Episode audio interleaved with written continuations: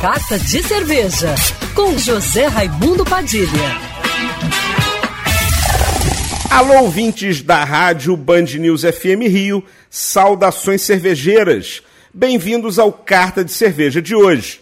Se você gosta de uma boa cerveja artesanal ou é um amante dos felinos, precisa visitar a junta local que acontece nesse domingo no Museu da República a microcervejaria artesanal independente W Cats, que tem os gatos cervejeiros mais charmosos do Brasil, criados pelo ilustrador Bruno Drummond, estará comemorando seus sete anos de vida, junto com o aniversário de oito anos da junta local.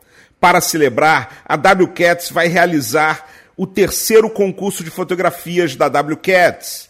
Para participar, você precisa ir até a barraca da cervejaria na junta local, no Museu da República, nesse domingo, tirar fotos com qualquer produto da WCats e postar no Instagram copiando a cervejaria com a hashtag WCats7 anos. Pode ser foto da barraca, do copo de cerveja, da garrafa, não importa. O que vale é a criatividade.